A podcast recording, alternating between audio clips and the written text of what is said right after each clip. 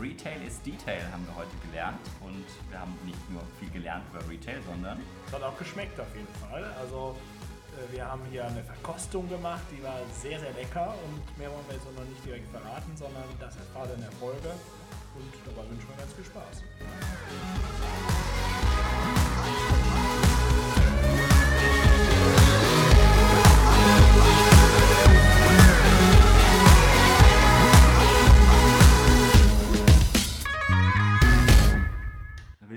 Quarch und Phil. Heute wieder mit Gast. Quarch und Phil, der erste Founders Podcast, der von Gründer für Gründer ist und natürlich für alle, die es noch werden wollen. Ja, und wie schon gesagt, heute wieder mit Gast, beziehungsweise, wie wir gerade vor der Folge gelernt haben, das richtige Wort wäre Gästin, steht tatsächlich so im Duden. Ähm, und wir begrüßen ganz herzlich Rebecca Göckel, Gründerin von No Moo bei uns im Podcast. Herzlich willkommen und schön, dass du dabei bist. Perfekt ausgesprochen. ja, vielen, vielen Dank. Ich freue mich total und finde es sehr, sehr cool, dass ihr so einen Podcast gestartet habt. Wir finden es sehr cool, dass du da bist und ich zugegebenermaßen, äh, wir haben auch lange geübt. Wir, wir, haben ja erst den Joke nicht verstanden, dass es ja dieses No Moo für das Moon der Kuh steht, richtig? Also, das ist jetzt falsch. Du hast den Joke nicht verstanden. Also, die meisten sagen Nomo, äh, weil sie es deutsch aussprechen. Ah. Und alle, die ein bisschen englischsprachig oder ein bisschen affiner sind für die englische Sprache, ähm, sagen Nomu. Und alle, die es auch nicht verstanden haben, aufs zweite erst, die finden es dann lustig und können sich das gut merken. Okay. Ich werde es auf jeden Fall nie wieder vergessen. Ja, das, das ist gut. das ist eigentlich das, äh, was man mit einer guten Marke erreichen möchte. Ähm, wir haben eine tolle Tradition bei uns, Rebecca. Wir starten nämlich immer mit jedem Gast mit Entweder-Oder-Fragen. Ganz kurzen äh, sechs Fragen, so einen kleinen Fragengewitter, wie wir es immer nennen. Mhm. Äh, und ich würde sagen, wir starten auch mit dir und mit ja. der ersten Frage: Schokoeis oder Fruchteis? Schokoeis. Alles klar. Zweite Frage. Aktivurlaub oder Entspannen am Strand? Aktivurlaub. Frühstück oder Abendessen? Abendessen. Mit Eis als Nachtisch. Ganz genau. Kopfmensch oder Bauchmensch? Bauchmensch. Viel Gutes tun, aber keine Anerkennung bekommen oder viel Anerkennung bekommen, aber nichts Gutes tun? Viel Gutes tun und keine Anerkennung bekommen. Nachhaltig gründen oder gründen im Foodsektor? Nachhaltig gründen im Foodsektor. Okay, das war doch die perfekt gestellte Frage, um eine Überleitung zu machen. Vielleicht war es so absichtlich, ich weiß es nicht. Ähm, ja, nach diesen Fragen ähm, bietet es sich an, würde ich sagen, damit wir einfach in eine schöne Gesprächsstimmung kommen, dass wir hier das kleine Getränk jetzt trinken, was vor uns auf dem Tisch steht. Ähm, Ein bisschen Treibstoff. Ne? Genau. Was man so macht, so mittwochs um 11.15 Uhr. Genau, wir haben jetzt diese Uhrzeit gerade. Und äh, letzte Podcast-Folge vielleicht zur Erklärung haben der Philipp und ich ja gestartet, dass wir den ähm, echten Düsseldorfer Kräuterschnaps Killepitch zu trinken, um so ein bisschen entspannte Atmosphäre zu erzeugen. Der Benedikt ist immer sehr nervös vor den Aufnahmen, deswegen müssen wir immer so ein bisschen. Genau, richtig. Wirklich, mein Herz. Und da hilft immer Alkohol natürlich gegen äh, Herzprobleme. Eine kleine okay. Beruhigung. Genau. Ja. Also in dem Sinne, äh, Prost und Cheers. Prost. Und schön, dass du da bist. Ja. Ich freue mich, danke. Mm. Schmeckt's oder? Oh, ist aber nicht so stark, wie ich gedacht habe. Es riecht okay. ja nach Jägermeister. Genau. Ich finde, Jägermeister ist stärker. Ah, es kommt jetzt ein bisschen, es war auch nicht so viel drin, aber. Also, du kannst noch mehr haben. Heute Abend dann. Okay, okay, okay. Gut. Ähm, ja, ja, ich habe schon gesagt, die letzte ähm, kurze Frage war schon ein bisschen die Überleitung zu unserem Thema, nämlich mal ein bisschen äh, mehr zu erfahren eben über No Moo und ähm, das nachhaltige Gründen da bei dir. Mhm. Vielleicht kannst du einfach mal starten damit erzählen, was macht ihr genau, wie, wie bist du damals auf die Idee gekommen, wie hat sich es entwickelt, sodass wir einfach da nochmal ein bisschen mehr lernen, abseits dessen, was wir natürlich vorher so ein bisschen gelesen haben. Ja, super gerne. Ähm, ehrlicherweise ist es eine lange Geschichte. Wir haben Zeit. ich habe Zeit mitgebracht. Ähm, Nee, im Endeffekt, ich wollte schon immer gründen. Das war seit meinem ersten Werkstättenjob bei mhm. Chronext, weil ich das einfach so geil fand, die Teamstimmung, ähm, dass du was äh, ja, gründest, was über dich hinausgeht. Äh, du hast ein großes Büro, ein großes Team. Also erstmal so die naiven Dinge, ne? du hast Freiheiten. Ähm, deswegen hatte ich unglaublich viel Lust aufs Gründen. Und dann war es halt cool, dass ich äh, den Jan kennengelernt habe, meinen jetzigen äh, Co-Founder, weil er mit der passenden Idee auf mich zukam. Und so haben wir eigentlich gestartet. Wie ist die Idee entstanden? Im Endeffekt durch die Dokumentation äh, Conspiracy auf Netflix. Da geht es um die Viehzucht und die Agrarwirtschaft, ähm, dass das halt enorme Treiber für den Klimawandel sind. Und ich selber dachte früher eigentlich Mülltrennung, ÖPNV nutzen, wenig fliegen, das ist alles super nachhaltig. Aber als ich dann in der Doku auch so einen Vergleich sah, du kannst entweder einen Burger essen oder 250 Mal duschen, das ist schon krass eigentlich. Ne? Ja, und der Jan wollte dann auch nach dieser Doku sofort vegan werden. Und zugegebenermaßen in 2016 waren die veganen Produkte einfach noch nicht so ähm, fortgeschritten, sagen wir es mal so. Ähm, mhm. Also ein Fleisch aus Tofu, Käse aus Cashewnüssen, das hat alles nicht so ganz so gut geschmeckt. Das gute Gewissen war zwar da, aber von Genuss überhaupt keine Spur mehr. Und ähm, trotzdem wollte er etwas machen, was beides eigentlich vereint. Und ein kurzer Blick in den Supermarkt zeigte, ah, es gibt ein veganes Eis, schmeckt aber extrem eklig, auch nach Soja. also es ist wirklich nicht mit herkömmlichem Eis äh, zu vergleichen. Und so war die Idee, es einfach mal besser zu machen. Er erzählte mir davon und dann haben wir uns eigentlich recht flink in äh, Köln nachts in so einer kleinen Gastroküche wiedergefunden und haben einfach mal Eis produziert. Äh, pflanzlich, auch damals auf Sojabasis, aber unser Ziel war immer, dass der schärfste Kritiker und Anti-Veganer es gar nicht rausschmecken kann, dass es ein veganes Eis ist.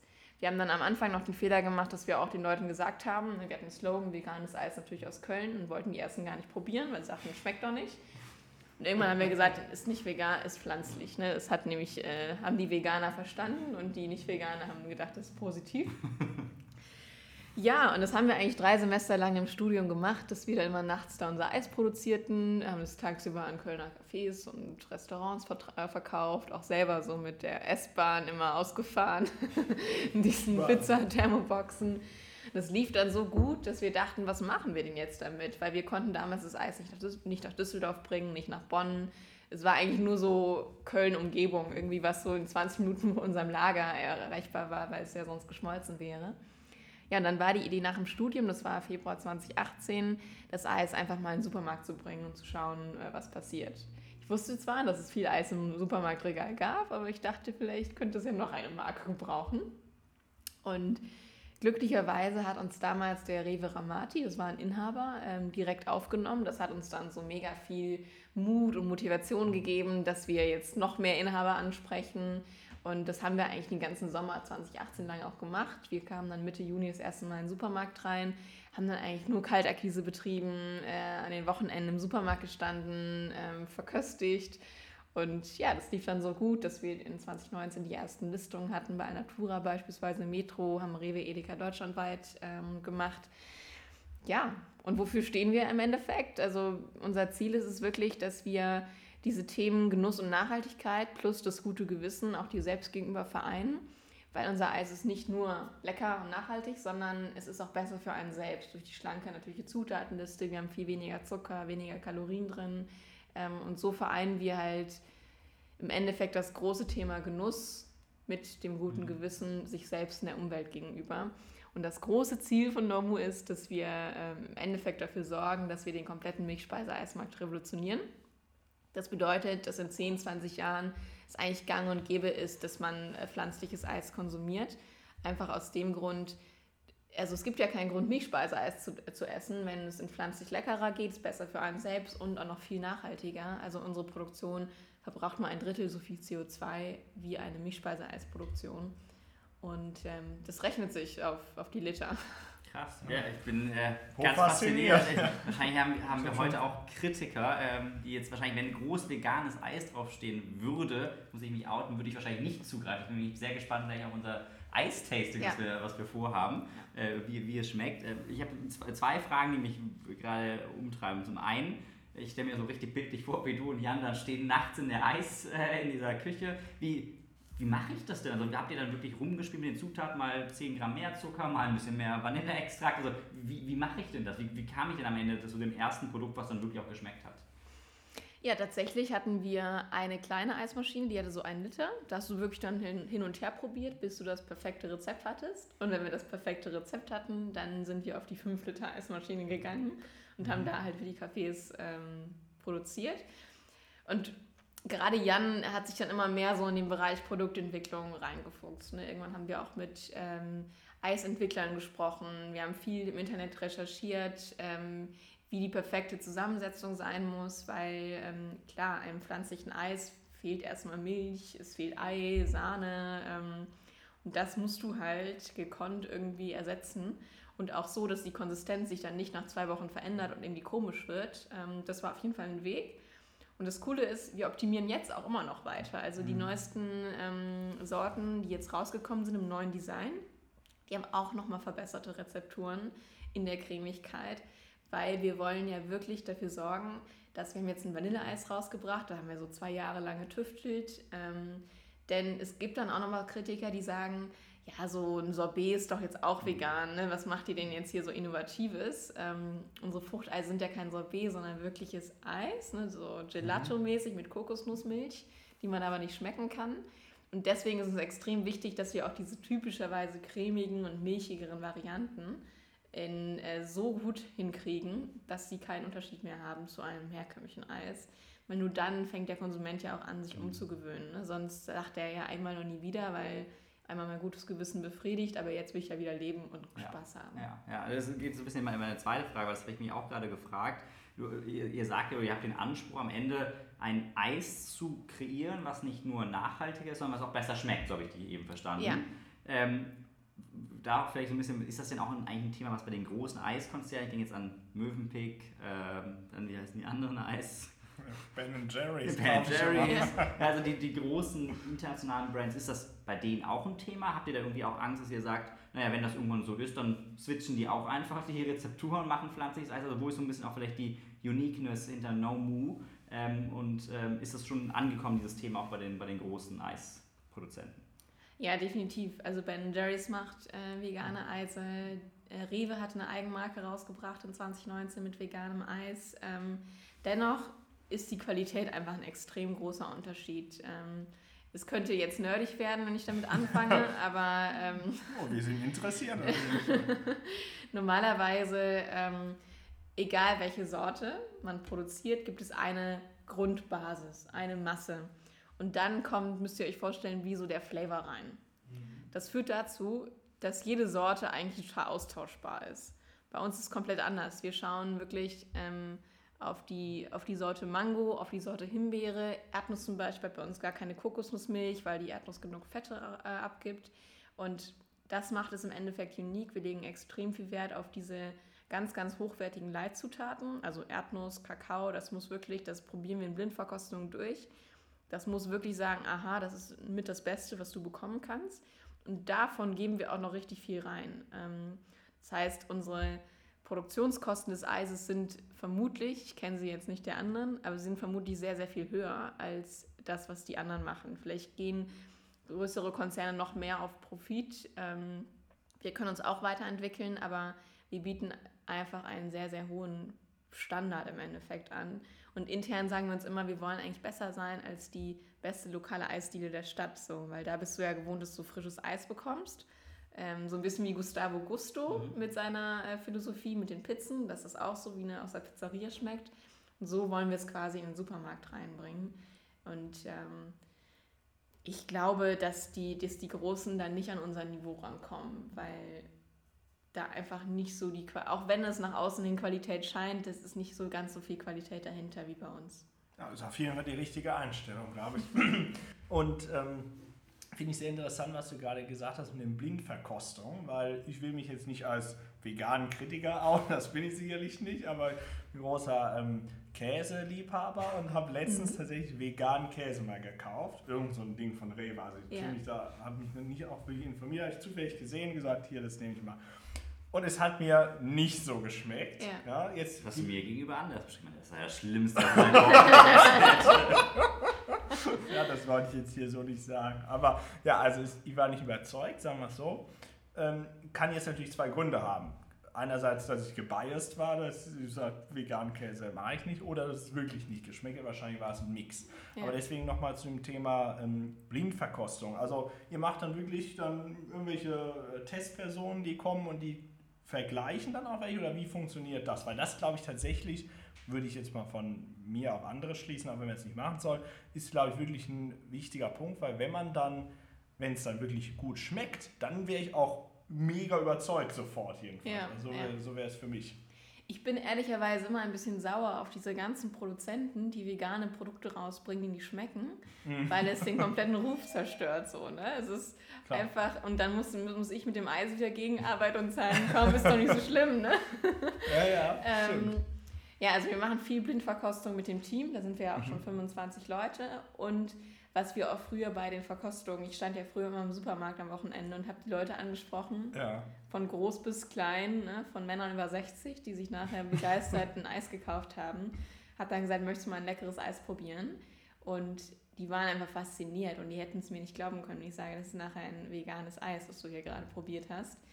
Weil das waren dann eher so die Gourmets, die auf sehr hohe Qualität Wert legen und die Mhm. sagen, boah, krass. Ähm, und wir haben auch schon mal für, ähm, früher haben wir mal einen Beitrag mit RTL West gemacht, da sind wir auf die Straße gegangen, haben Eisdielen-Eis mit unserem so ähm, hingestellt und haben die dann verkosten lassen und haben gesagt, ne, was schmeckt jetzt besser? Und wir haben eins zu eins, haben immer auf uns gezeigt. Und ja, das ist immer Das ist so, gut. lecker ist immer subjektiv, sagen ja viele.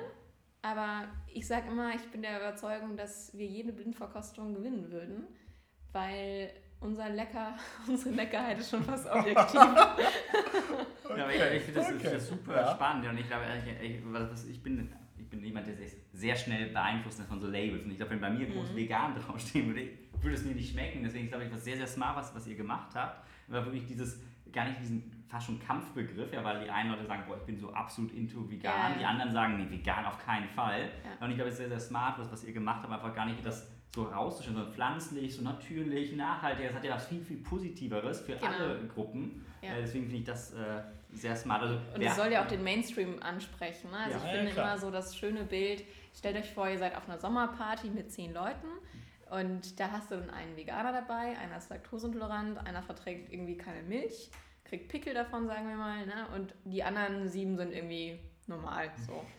Jetzt hast du da schon den vollen Aufwand, wenn du mit Milchspeiseeis kommst, dann muss der eine gucken, was kann ich jetzt nehmen, welche Sorte hin und her. Total anstrengend so, ne? Aber wenn du ein pflanzliches Eis hast, was schmeckt, dann legst du es einfach hin, alle können essen und sind glücklich und es gibt keine äh, großen Unterschiede im Endeffekt. Wir wollen ja auch die Masse ansprechen und nicht nur die Nische. Ja, klar. Schon sehr interessant. Und jetzt, äh, also Produktion hast du gesagt. Mittlerweile steht ihr aber nicht mehr mit der Eismaschine da, nehme ich an, sondern äh, Glücklicherweise über die Entwicklung hinweg müsst ihr ja auch da, also so würde es mir jetzt jedenfalls gehen, von Produktion ähnliches habe ich keine Ahnung. Wie seid ihr da vorgegangen oder konntet ihr euch da vorher aus oder wie habt ihr dann euren Produzenten gefunden und vielleicht kannst du dazu noch was erzählen. Ja, das war echt ein Glücksgriff, weil uns wollte eigentlich kein Produzent am Anfang, weil unsere Mengen viel zu klein waren. Und mir wurde dann äh, unser jetziger empfohlen, wir riefen an und der hat das eigentlich nur gemacht, weil er uns eine Chance geben wollte. Mittlerweile sind wir aber sein größter Kunde. Okay, ja. Das hat sich für ihn Richtig gelohnt. Ähm, ja, also wir sind da komplett, wir sind eigentlich an alles komplett naiv rangegangen, weil wir erstmal von nichts eine Ahnung hatten, außer vielleicht ein gutes Gespür. Aber das war es auch. Ähm, wir haben dem damals dann die Rezepturen zugespielt und er hat unser Eis das erste Mal gemacht, so als Musterproduktion. Und dann kam das in Köln an und wir waren sowas von enttäuscht. Die Farbe des Eises war anders, äh, der Geschmack war nicht mehr der gleiche. Und wir dachten, scheiße, jetzt haben wir das hier auf eine Industriemaschine gebracht und unser Nomu-Charakter ist weg. Bis wir dann darauf gekommen sind, dass es schon wichtig ist, so welche Kakaobohne nutzt du, ähm, welche Mango so. nutzt du. Der hatte natürlich einfach irgendwas genommen ne? und nicht das, was wir hatten. Und so haben wir dann die Erkenntnis gehabt, okay, wir suchen uns jetzt irgendwie zehn Lieferanten für Mangos, für Himbeeren. Wir suchen da die beste Qualität raus und dann haben wir echt dann nochmal einen ganz, ganz großen Sprung gemacht und wir hatten wieder unseren Nomu-Charakter drin. Ähm, aber das war uns gar nicht klar. Ne? Wir dachten, so nimmst halt mal Kakao. Ne? Aber das, also da gibt es ja blumige, vanillige, Ja, ja, herbe klar. Varianten, äh, entölt. Also das ist ja eine Kunst für sich, wie bei, ich kann ja auch nicht bei Wein sagen, nimm halt mal einen Weißwein und ne, so, das ist einfach ein Unterschied. Das mussten wir alles lernen und wir haben einfach viel mit der Zeit optimiert und gelernt. Ja. Ja, hochspannend. Also ich glaube, das ist ja vielleicht auch so jedenfalls sehr häufig. Ich würde auch mal sagen, wir hatten auch nicht von viel eine Ahnung, als wir gestartet sind ja. mit Right Now und haben über die Zeit viel gelernt. Also das gehört ja auch dazu. Ja. So. Aber ich finde es genau. spannend, weil es so eine ganz andere Welt ist. Wir sagen oftmals, wenn Benedikt nicht nochmal gründen würden, würden wir eine Zahnpasta-Firma aufmachen, das aber so greifbar ist. Ja, Zahnpasta, ja. ja. Als, als Beispiel, das finde ich immer das, das, den krassen Unterschied zwischen uns, die ja quasi einen digitalen Service anbieten. Ich kann das irgendwie nicht, kann es nicht irgendwie haptisch anfassen, ja. versus bei euch, wo am Ende ein haptisches Produkt steht, wo irgendwie Produktion, äh, Zutaten zusammengewürfelt werden, Dinge entstehen. Ich glaube, das ist auch bei euch viel schwieriger manchmal äh, dann zu erklären, ne? wenn wenn du es deiner Oma erklärst, was machst du, das ist ja super schwierig. Ich glaube, die hat es bis heute nicht verstanden. Aber Eis kannst du sagen, oh Oma, probier mal hier, schmeckt das gut? Ich, oh, das ist ja lecker. Genau, das ist super einfach so. Ne? Und ähm, ich persönlich verstehe auch die digitalen Geschäftsmodelle, das geht mir selber so ich manchmal Leute treffe, oh ja, das verstehe ich glücklicherweise. Ne? Aber, das freut uns. nee, aber manchmal erzählen dann mir Leute irgendwas und ich denke mir so, ja, verstehe jetzt aber nie so richtig, was du machst. Aber ich frage dann auch meistens nicht meinen Namen. ja, besser. Deswegen I feel you. So, ja. ja, ja, Das, ist, das ist wirklich, also die Zahnpasta immer. Obwohl es, ich weiß nicht, ob es Zahnpasta ist. So eine, so gibt es eine vegane Pflanze ja, Zahnpasta? Gibt's, gibt's. Das weiß ich nicht. Das wäre richtig gut. wir machen uns mal Gedanken, was, genau. es, was es werden wird. Ja. Ähm, ich würde nochmal, weil wir auch viele Zuhörer haben, die wirklich auch davor stehen, selbst zu gründen. Du hattest eben eingangs kurz darüber gesprochen, dass es bei dir schon so ein Wunsch war, zu sagen, ich will auf jeden Fall gründen. Ich, in meinen Vorträgen sage ich immer, ja, man kann Gründung nicht erzwingen. Ähm, mhm. Würdest du meiner These zustimmen oder sagst du eigentlich, du hast es schon sehr forciert auch ähm, und bisher oft noch in die Welt gelaufen. Also war, wo ist so ein bisschen der Trade-off zwischen erzwingen und auch einfach so seiner Passion folgen und dann entsteht daraus was. Vielleicht ja. kurz, muss ich kurz unterbrechen. Das sagst du in deinen Vorträgen. Ja. du vertrittst ja genau das Gegenteil. Also er hat mich quasi gezwungen zu gründen. ja, ich habe ja nicht, also andere kann man zwingen, Ach aber so, nicht sich selbst. Nein, ich finde immer nur ah. viele Leute, die sagen, so. okay. Viele Leute, die sagen, ich will gründen des Gründens wegen und das finde ich immer einen so, schwierigen ja. Punkt. Ja. Ähm, und deswegen vielleicht, wenn du da so ein bisschen, wie, wie es bei dir war, du hattest ja einen starken Gründungswunsch. Ähm, wenn du da ja. so macht die Frage jetzt mehr Sinn. Okay. Ich bin da äh, ehrlicherweise immer so ein bisschen ambivalent unterwegs, weil meine Aussagen ähm, für andere meist keinen Sinn machen. Zum einen denke ich mir, es kommt, wie es kommt und es wird am Ende immer alles gut. Egal, welche Fuck-Ups passieren, ich denke immer, es hat einen seinen Sinn und es kommt alles gut zusammen. So ein bisschen wie der Kölner, ne? Kütt, kütt, kütt. Die richtige Einstellung. Ähm, aber zum anderen weiß ich ja auch, dass alles in der eigenen Hand ist und äh, dass es ja nichts bringt, wenn du da im Stuhl sitzt und dann kommt, kommt nichts, wie es kommt, weil wenn du nur sitzt, dann passiert ja nichts. Ne? Also du musst aktiv deine Chancen erhöhen, dass es dann kommt. Ähm, und dann glaube ich, dass es entweder früher oder später passieren will. Aber wenn man das unbedingt will, dann geht man ja automatisch in Kreise rein, ähm, wo man sagt, ne, da erhöhe ich einfach Chancen. Und deswegen ist für viele meine Antwort ambivalent. ich glaube, alles liegt in der eigenen Hand. Man kann alles ähm, selbst verändern. Das ist ja auch schön, ne, dass man Verantwortung hat. Das bedeutet ja, du bist frei zu entscheiden. Aber ich glaube auch, das sollte dann so sein. Also, ja. Wisst ihr, was ich meine? Ja, ich würde schon sagen, das ist ja Schatten. Vielleicht auch nochmal noch nachgefragt, du warst ja auch sehr jung damals, als dann die Gründung sehr ähm, konkret mhm. wurde. War das für dich irgendwie Vorteil, dass du sagst, hey, vielleicht war ich auch teilweise naiv, weil oh, ich denke, ich kann alles, wir probieren es mal, let's, ja. let's go? Oder würdest du rückblickend auch sagen, boah, wäre schon gut gewesen, vielleicht vorher irgendwie mal wie erstmal irgendwie zwei, drei Jahre im Startup gearbeitet zu haben? Ähm, wie, wie siehst du heute so ein bisschen darauf zurück? Ja. Also ich bin super dankbar, dass es so gekommen ist. Ich war ja 20 und ich war ja sowas von naiv, dass ich mir eigentlich nur die Frage gestellt habe, ja, ich plündere halt mal mein Sparschwein und entweder es klappt oder es klappt halt nicht, aber so, du wirst nicht viel verloren haben in deinem Leben und bist eine Erfahrung reicher geworden. Ähm, und super cool, weil ich habe jetzt quasi in dieser kurzen Zeit, in diesen vier Jahren, so viel lernen dürfen und erlebt, ähm, was ich glaube, ich sonst nicht gehabt hätte, so eine starke Lernkurve. Klar wäre auch, ähm, hätte ich das jetzt vielleicht mit 26, 27 gegründet, ähm, hätte ich vielleicht ein höheres finanzielles Risiko gehabt, weil ich schon einen anderen Standard gewohnt war. Ich war ja einfach noch Studentenstandard ähm, oder war ja noch Studentin.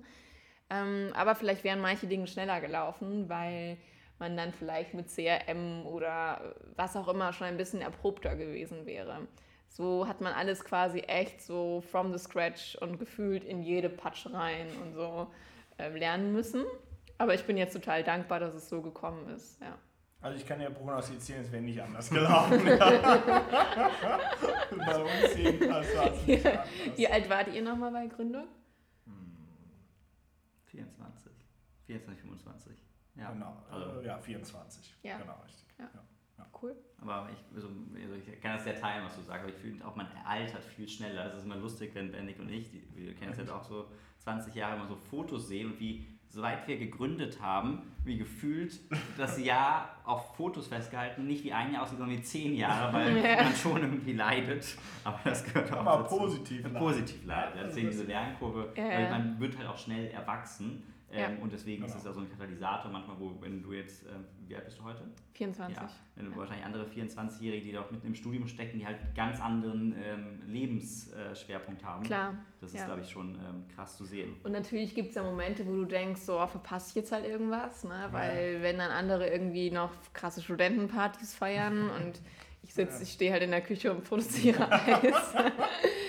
Oder ähm, du hast dann nochmal den Druck, weil du willst in beiden gut sein. Ne? Du gibst dann irgendwie tagsüber mega Gas äh, auf der Arbeit, damit du irgendwie ähm, abends noch gepumpt fit bist für irgendeine Gruppen zusammen ne, mit Freunden. Und dann unterdrückst du quasi, wenn du gegen Nacht schon müde bist. Und das ist schon anstrengender auch, wenn man Ja. halt in beiden irgendwie noch gut sein will. Ja. Ähm, ja, da hatte ich auch mal so lange einen, einen Zwiespalt in mir, so, ne? weil ich schon das Gefühl hatte, ich verpasse was. Mhm. Aber ähm, jetzt bin ich darüber hinweg. Dann kam Das Corona, es gab keine Partys mehr. Da kann man nichts mehr Jetzt verpassen. kann man nichts mehr verpassen. Ne? Ja, ist ja so. Also, ja. Ja, jetzt ist sowieso die beste Zeit zum Gründen im Endeffekt. Ja. Ne? Also jetzt verpasst man ja gar nichts. Das ist ja, Ja. super gut. Vielleicht als als letzter Punkt, mal jetzt vielleicht auch, um das einzuordnen. Wie groß ist denn Nomu heute? Du hast schon gesagt, 25 Mitarbeiter, Produktion in Hamburg. Wie viele Happy Customer gibt es denn? Oder habt ihr welche Daten, die du teilen kannst, um so ein Gefühl zu kriegen? Sprechen Mhm. wir jetzt noch immer über so die größere Kölner Eisdiele, mal übertrieben gesagt? Oder ist es wirklich schon mittlerweile ein kleines äh, Unternehmen, SMI, was da wirklich auch deutschlandweit präsent ist, wenn du da noch ein bisschen was zu Ja. sagen möchtest? Also wir sind jetzt gerade halt in der Skalierungsphase. Wir haben letztes Jahr das erste Mal äh, siebenstellige Umsätze erreicht, ähm, sind jetzt so im Handel bei 1500 Supermärkten. Ähm, wie viele Kunden es tatsächlich gibt, das weiß ich gar nicht, ähm, aber bestimmt schon mindestens eine halbe Million Kunden, bestimmt schon, die das Eis jemals gekauft haben, glaube ich schon. Ähm, ja, und wir expandieren gerade in die Schweiz und nach Österreich Wow. rein, was super spannend ist, weil äh, gerade in neuen Ländern hat man halt wieder dieses Gründungsflair, ne? Klar. ähm, wieder das erste Mal äh, einen neuen Handelspartner akquirieren. Das ist gefühlt nochmal besonderer als in Deutschland, weil man, das klingt jetzt irgendwie ein bisschen mies, was ich sage, aber äh, irgendwann freust du dich nicht mehr so sehr über diesen einen Supermarkt Ah, ja. mehr wie am Anfang und man wird irgendwie gefühlt super undankbar und äh, dann muss ich mich immer gefühlt selber mal hauen und sagen, so freu dich doch jetzt super, super stark, aber die Ziele werden immer größer. Deswegen ist das in der Summe weniger wert. Und ähm, in Österreich, Schweiz ist das ja, hat man ja gefühlt nichts. Also freut man sich über jeden einzelnen Markt, der jetzt dazukommt. Das versuche ich auch immer irgendwie doch wieder zu, zu holen, dass man da alles dankbar bleibt. Ja, können wir gut nachvollziehen, würde ich sagen. Ich habe noch eine Frage zu den Handelspartnern, was ich mich schon immer frage. Mhm. Wenn jetzt das Eis im Rewe steht, hat dann jetzt schon Rewe an euch bezahlt oder bezahlt Rewe erst an euch, wenn der Kunde es tatsächlich gekauft hat? Oder wie funktioniert das? Du handelst tatsächlich Zahlungsziele aus. Okay. Ähm, gerne wollen aber Handelspartner über 30 Tage. Das ist Ja. dann einfach so die Frage, wie gut hat man verhandelt. Also es kann sein, wenn der Kunde ähm, es kauft, dass die schon gezahlt haben. Es kann Okay. aber auch sein, dass sie nicht gezahlt haben. Okay. Ähm, aber da gibt es auch, das ist ein, ja, also es gibt im Endeffekt drei Stufen, wie du bei Rewe reinkommst. Du kannst einmal nur bei den Inhabern rein, Mhm. dann bist du gar nicht gelistet. Das nennt sich wilde Strecke. Du kannst aber auch zu, den, ähm, zu allen Rewe einer Region, zum Beispiel hier Rewe West rein. Dann brauchst du aber zumindest schon mal eine Streckenlistung, dass du mit der Rewe West abrechnen kannst. Ah, Musst aber jeden einzelnen Markt beliefern, jeden einzelnen Markt akquirieren. Und was man eigentlich will, ist eine Lagerlistung, dass man ans Rewe Lager Paletten liefert und die liefern es aus an die Märkte. ja. Aber da muss man auch wieder jeden einzelnen Markt akquirieren, dass er vom Lager zieht. Bei Alnatura zum Beispiel spricht man einmal im Einkauf und sagt, na, wir machen das jetzt. Dann schickst du da irgendwie drei Sorten Paletten hin. Das muss in jeden einzelnen Markt rein. Bei Rewe Edeka ist das nicht so. Da musst du wirklich mit jedem einzelnen Markt sprechen und überzeugen. und schauen, dass die Platzierung dann gut ist, dass die Leute im Tiefkühl das kennen und gut einräumen, dass sie es im besten Fall mal probiert haben. Ich sage mal, Retail ist Detail. wirklich. Das ist schon Krass. faszinierend. Und dann denke ich mir doch wieder so ein digitales Geschäftsmodell. Ja, das ist einfach. Manchmal schon netter. Alles hat seine Vor- und Nachteile. Ja, Ja, genau. Und wir haben im Vorgespräch ja schon gehört, bei Gorillas, jedenfalls in Köln, seid ihr ja auch schon innerhalb Ja. zehn Minuten dann zu Hause. Und Mhm. ähm, Und bald auch bei Flink, habe ich gehört. genau. Habe ich heute erst kennengelernt. Cool. Ja. Cooler Name Wir, wir Fall. stellen mal keine Provision in Rechnung. Vielleicht so ein bisschen jetzt viel über, viel über Gründung gesprochen, Thema, was uns äh, bei Right Now auch äh, bewegt und was, was euch ja von eurer Core Identity bewegt, ist das Thema Nachhaltigkeit. Ähm, was, was bei uns natürlich so ein bisschen kontraintuitiv ist, weil wir aus dem Flugsegment kommen, also wo wir Leuten eigentlich helfen, bei Flugtickets, die sie nicht angetreten haben, Geld zurückzukriegen. Ähm, wobei das ja eigentlich was Gutes ist, dann sind Wollte sie ich nicht geflogen. Ähm, also ein bisschen das, das Thema Nachhaltigkeit. Ist das ein Thema, was dich eben auch privat schon bewegt hat oder ist das ein Thema, was eigentlich jetzt durch No Move viel stärker auch bei dir privat geworden ist? Wie, wie siehst du das Thema? Wie, wie lebt ihr das als Company? Ähm, was sind so deine Gedanken dazu, nebst dem eigentlichen Produkt, was ja na- nachhaltiger ist als das klassische Ja. Eis? Also ehrlicherweise bin ich tatsächlich so zu der Nachhaltigkeit erst durch Nomu gekommen, ähm, weil wie anfangs auch gesagt, ich dachte früher, wenn ich ÖPNV nutze und Müll trenne und grünen Strom nutze, dann bin ich schon so eine nachhaltige Bürgerin. Ne? Ähm, das, Ist ist, das aber nicht so? auch. Bitte? Ist das nicht so? Ich bin geschockt, dass es das ich tue. Nein, das ist. Was, was von den Sachen tust du denn, wenn ich mal Grünen? Strom. Das war's dann auch. Oh ja, super. Richtig nachhaltig. Klasse. Nein, ähm, es gibt nicht die, die perfekte Nachhaltigkeitsperson, ne? sondern äh, ich sage auch, Leute, die vegan leben, haben vielleicht eine Affinität zu viel shoppen, dann äh, gleicht sich das auch wieder aus. Ne? Also wichtig ist im Endeffekt immer, dass man ähm, eine Sensibilität dafür hat, dass man weiß, dass man mit Ressourcen, die auf der Welt sind, ähm, ja, schonend umgeht, jetzt nicht im Überfluss, wenn es nicht sein muss. Also ich bin auch ein großer Freund von Minimalismus, generell so bei Kleidung, bei äh, Einrichtungen, äh, weil mich das sonst so erdrückt quasi. Ne? Ähm, ja, und mir macht es einfach Spaß, so gerade so die Nachhaltigkeit im Bereich Essen den Menschen einfach näher zu bringen. Wobei ich selbst auch gar nicht vegan lebe, weil ich einfach auch ein sehr, sehr krasser Genussmensch bin. Also ich konsumiere sehr bewusst, aber ich kann nicht für mich ausschließen, dass ich niemals äh, Milch oder tierische Produkte esse. Ähm, ich merke aber auch, dass ich das, dass viele Leute es sehr sympathisch finden, weil sie dann nicht das Gefühl haben, da ist jemand, der ist so überperfekt und der verkauft mir jetzt noch das super nachhaltige Produkt, sondern ich bin quasi eine von ihnen. Und ja, ich finde einfach so, viele Kleinigkeiten ähm, helfen schon, sich zu sensibilisieren und ähm, klar, dann muss natürlich noch von der Politik viel kommen, das im Bereich Nachhaltigkeit, also ne, dass wir auch keine Braunkohle mehr machen oder was auch immer. Da sind wir auf dem besten Wege, aber ich bin da mal sehr gespannt, äh, welche Ziele dann noch eingehalten werden.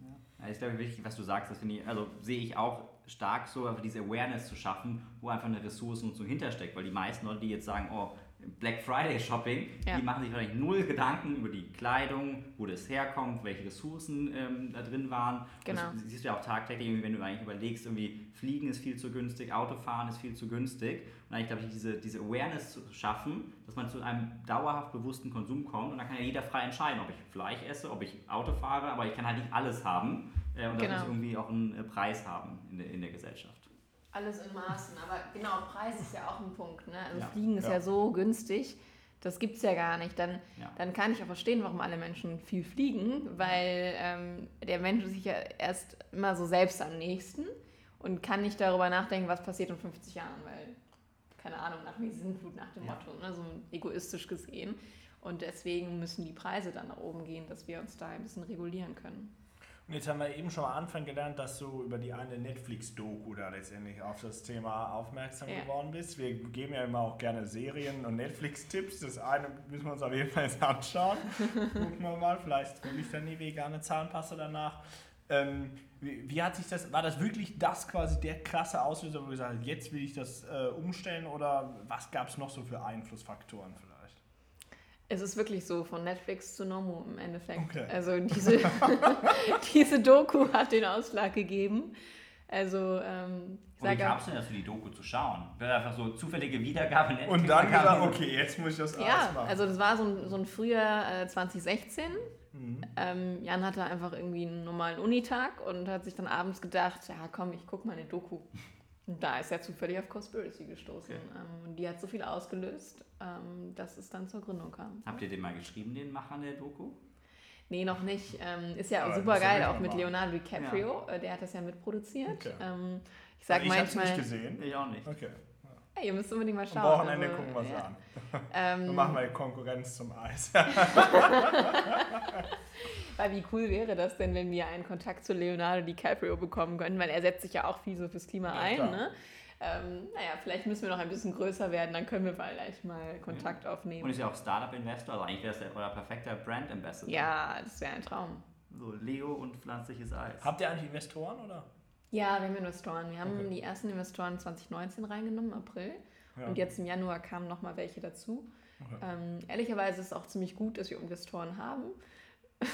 wenn man Geld hat. Ne? Ja, natürlich. wir Nein, haben auch welche. Aber ähm, es, es hilft einfach, dass man das Unternehmen in eine richtige Richtung entwickelt. Ne? Und ähm, Investoren können einem auch so ein bisschen so einen Rahmen geben, äh, dass man weiß, wohin will ich eigentlich hier. Sonst ist man so ein bisschen lost, wenn man äh, ja, keine wirtschaftliche Unterstützung hat. Ja. Äh, wir haben ja schon über Nachhaltigkeit gesprochen, ist jetzt ein etwas weiter Bogen, den ich äh, fahren muss. Aber es gibt ja auch so eine politische Diskussion über so neue Gesellschaftsformen, also rechtliche Gesellschaftsformen, ja. diese Gesellschaft mit Verantwortungseigentum und ähnliches, was ja auch mit, äh, gerade auf das Thema Nachhaltigkeit hinweisen ähm, will jetzt die, der Bogen. Mhm. Häufig in der Startup-Welt ist ja das Ziel Exit. Ja, ich ja. mache jetzt das äh, Gründe, Exit, Hypergrowth so schnell wie möglich und mhm. äh, wieder das nächste machen.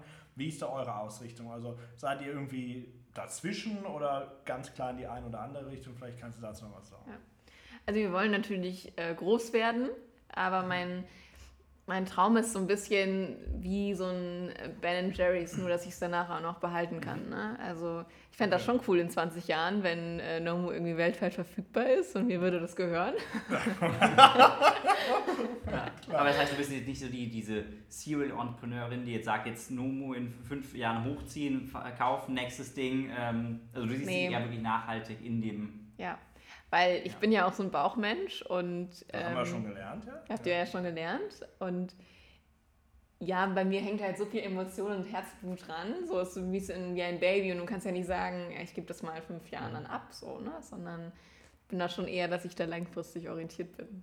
Mhm. Ja, sehr interessant, weil genau daran ist ja so diese Überlegung mit dieser Gesellschaft und Verantwortungseigentum geht ja genau in diese Richtung. Also bin ich mal gespannt, wie sich das auch weiterentwickelt. Mhm. Ja, sehr interessant. Ja, Thema politische Maßnahmen, was ja, ja auch mal ja. spannend wäre, wäre zum Beispiel zu schauen, dass man tierische Produkte einfach krasser besteuert. Mhm. Ähm, weil es ja immer noch so ist, beispielsweise Milch ist ja noch viel günstiger als pflanzliche Milch. So, ne? Und das müsste eigentlich genau andersrum sein, weil dann würde der Mensch automatisch ja. bewusster genau. konsumieren. Jetzt gerade heute ist ja diese Diskussion da gestartet mit dieser Tierwohlabgabe auf Fleisch, dass man irgendwie dann da 40 Cent oder sowas steht da jetzt ja im Raum noch. Äh, ist ja auch eigentlich lächerlich gering. Also ich habe eine Zeit lang in der Schweiz gelebt und da war halt mhm. ne, der Kilopreis viermal so hoch wie in Deutschland. Ja. Das hat halt ein ganz anderes Bewusstsein ausgelöst. Hat es mir geschadet? Nein, ich habe vielleicht bewusster genau. konsumiert. Ich habe es ja. dann irgendwie auch fast mehr genossen. Weil ich finde, heutzutage ist Fleisch halt in so vielen Produkten drin, auch im Wrap, ein bisschen Hähnchen drin, da ein bisschen mm. Chicken und einfach dieses Bewusste, aber 40 Cent ist halt.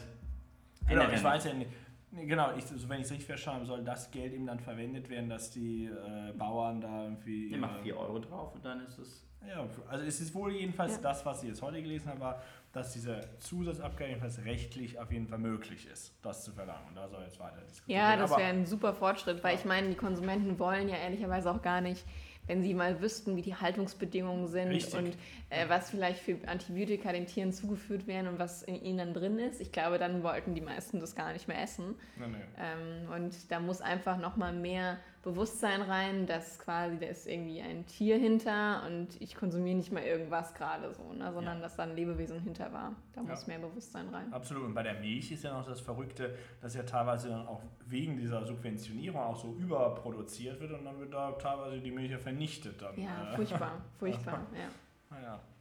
Sehe ich schon, wir werden die No Moo Right Now Nachhaltigkeitsinitiative machen und politische Forderungen für höhere Genau. Besteuerung von tierischen Produkten. Ja, schauen wir mal, die neue Bundesregierung wird sich sicherlich diesem Thema noch verstärkter annehmen müssen, Mhm. auch aufgrund des gesellschaftlichen Drucks, der ja schon größer wird auf jeden Fall in diese Richtung. Das Ja. wäre, glaube ich, auf jeden Fall richtig. Ja. Ich will jetzt das Thema, ich, wir haben gerade politisch diskutiert, groß diskutiert, ich komme mal wieder so zu den, den Basics, weil es eine Frage ist, die mich äh, in der Vorbereitung sehr beschäftigt hat, also von, von Politik zu, zu äh, Vox. Ja, ich äh, habe mitbekommen, dass du beim perfekten Dinner warst. Mhm. Ähm, wie kam's? Wie war's? Ähm, war es lecker?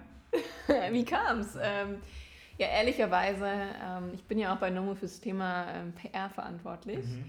Und ich versuche vieles, damit wir ähm, ja ein bisschen mehr Aufmerksamkeit bekommen. Und am Anfang macht man dann solche Dinge äh, mit. Aber würdest du heute nicht mehr hingehen, oder? Früher war ich übrigens großer Fan dieser Se- äh, Sendung, aber früher heißt vor 15 Jahren oder so. Da gab es es auch schon, glaube ich. Das äh, Mhm. perfekte Dinner habe ich mir immer angeschaut. ja, ich dachte im Sommer äh, super. Also ich meine, das ist ein, war ein Nachhaltigkeits-Slot. Ähm, Slot. Ah. Und ich dachte, ja, gucken die Leute beim Essen zu und dann kann ich ja ganz nebenbei noch Eis machen und sie werden sowieso googeln, äh, ne, woher das kommt und vielleicht kann ich den Absatz fördern. Ich meine, das darf man natürlich beim Bewerbungsgespräch nicht so in, raushängen lassen, ne, sondern dann nennst du andere Gründe, warum du da mitmachen willst. Aber ähm, ja, das ist so ein bisschen meine Vorgehensweise. Überall, wo man irgendwie Aufmerksamkeit und Reichweite bekommt, erstmal rein. Ähm, weil das muss im Nomo muss ja in die. Masse rein. Wir waren auch ganz früher mal 2018, als sie ganz frisch gegründet hatten, bei Astro TV in Berlin. das ist wirklich so unser, unser Schandfleck der PR.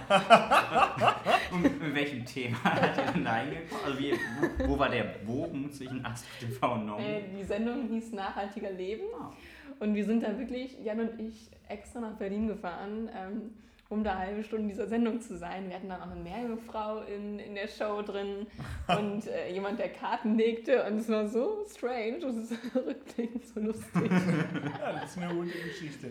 Aber was man halt nicht alles macht, ne? Ja. Also, Ja, ja klar. Ich habe gerade überlegt, was war denn unser Schandfleck der PA? Ich weiß es nicht. Schandfleck. Also mir fällt eine Sache ein, die ich auch immer gerne wieder erwähne. Du hast ja schon gesagt, dass ihr bei RTL West da mal getestet habt, die, die Mhm. Eisern, und dann waren die Kunden da sehr zufrieden. Wir hatten auch mal einen RTL-Bericht über ein Produkt von uns, ein Produktangebot, was sich dann auch wirklich nicht Mhm. durchgesetzt hat. Da wurden auch so Testkunden befragt, da wurde der Testkunde gefragt, würden Sie dieses Right Now Produkt nutzen? Und da sagt er, nein, das ist so oh schlecht. Also vielleicht war das Ja, das war wahrscheinlich der. Schandfleck. Aber ja, Aber das muss so sein, man muss das am Anfang alles mitnehmen, die Erfahrung Genau. machen äh, und darf sich für nichts zu schade sein. Richtig. Und das ist ja auch das Schöne, ich glaube, ihr habt ja auch ein wirklich cooles Produkt, über das man gerne berichten möchte. Also es ist ja Mhm. was Besonderes, irgendwie Eis mag jeder, Sommer wieder, Ja. das ist ja auch echt, also im Winter habt ihr wahrscheinlich ein bisschen schwieriger, so mit, mit PR und Placements, aber so Richtung Sommer ist natürlich super cool, ne? irgendwie Eis und gute Laune und dann noch irgendwie das Thema Nachhaltigkeit, also finde ich cool. Genau, zwei Fragen, die mir in dem Zusammenhang äh, eingefallen sind. Hm, Hat denn das äh, perfekte Dinner was gebracht? Ähm, ja, ich, wir können das ja immer so extrem schwierig messen, weil Ja, ich ja nicht klar. weiß, äh, wie viele Leute danach im Supermarkt kaufen. Ach so. Ähm, wir hatten auf jeden Fall, das war mega spannend, wir hatten super viele äh, Website-Besucher. Okay. Und dann, ich hatte so eine ähm, Tasche an, da stand Nomu drauf. Und also, ne, die habe ich jetzt nicht extra offensichtlich getragen, weil sonst sagen die auch so, pack das jetzt weg. Ah, Du ja. darfst ja auch keine Werbung machen. Aber ich hatte sie halt immer so getragen, dass man sie von hinten sehen konnte. Mhm. Einmal hatte ich sie halt irgendwie auf so einen Tisch gestellt und dann war halt diese Tasche mit Nomu äh, drei, vier Sekunden drin. Und in dem Moment, ich saß halt dann mit äh, Shopify äh, daneben und dann sind die Zahlen irgendwie so in dieser einen Sekunde so 1000 nach oben geschossen. Äh, das war schon spannend. Sehr interessant. Ja. Und Sommer, Winter, merkt ihr da Unterschiede? Oder? ähm, schon, aber nicht so stark, wie man, glaube ich, denkt. Also Gastro ist ganz, äh, ganz krass, Sommer ja und Frühling ja und Herbst, Winter geht es halt runter. Ja. Ähm, aber im Handel geht es eigentlich. Also ich würde sagen, du hast so ein Drittel weniger Absatz im Handel, aber da kaufen die Leute halt klassischerweise irgendwie für Weihnachten, für Desserts, für auf Ah, ja, der klar. Couch essen. Ähm, von daher geht das eigentlich auch mal ganz Ja. gut. Stimmt, man denkt immer an die klassische Eisdiele, die so im Winterschlaf dann ist, im Ja, Winter, ja. aber stimmt so zu Hause. Wir bringen Ähm, auch immer so Wintersorten raus. Wir haben jetzt letztes Jahr Apfel, Zimt, gebrannte Mandel Oh. gehabt Ach und ja. so pushen wir das dann immer gut rein, ne? weil wir Okay. dann viele neue Kunden haben, die dann neue Sorten wollen. Es gibt da immer ganz gut Absatz. ich, das ist smart. äh, nach unserer Folge, ich habe so Lust auf Eis. äh, deswegen äh, würde ich auch vorschlagen, dass wir so langsam zum Ende kommen. Ich glaube, wir haben äh, super viel gelernt über nicht nur Nachhaltigkeit, äh, sondern auch irgendwie, wie man äh, quasi wirklich ein physisches Produkt entwickelt, groß macht und auch zum, zum Erfolg führt.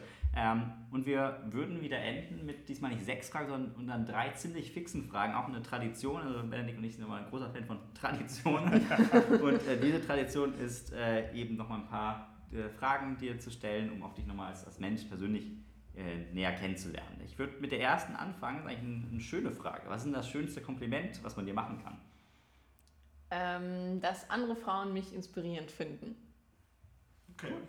Die nächste Frage ist, wenn du wüsstest, dass du nur noch ein Jahr ähm, zu leben hättest, dass dir aber alles gelingen würde, was du versuchst, was würdest du machen?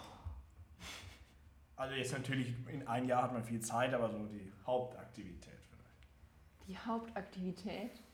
Ich glaube, dann würde ich eine ähm, Schule bauen, die ähm, endlich mal das Thema Digitalität in den Griff kriegt und die Leute perfekt aufs Leben vorbereitet.